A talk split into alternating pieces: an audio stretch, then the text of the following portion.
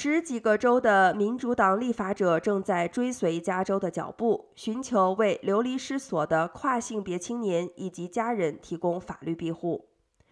LGBTQ 胜利研究所和其他倡导者周二也对此事作出回应。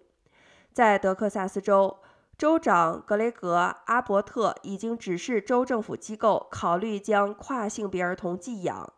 尽管法官暂时阻止了此类的调查。目前，多个州已经批准了禁止跨性别青年接受性别确认医疗保健治疗的措施。为了打击跨性别儿童被原生家庭抛弃事件，明尼苏达州和纽约州的立法者最近都提交了庇护州立法。该立法模仿了加利福尼亚州参议员斯科特·维纳三月份提出的法案。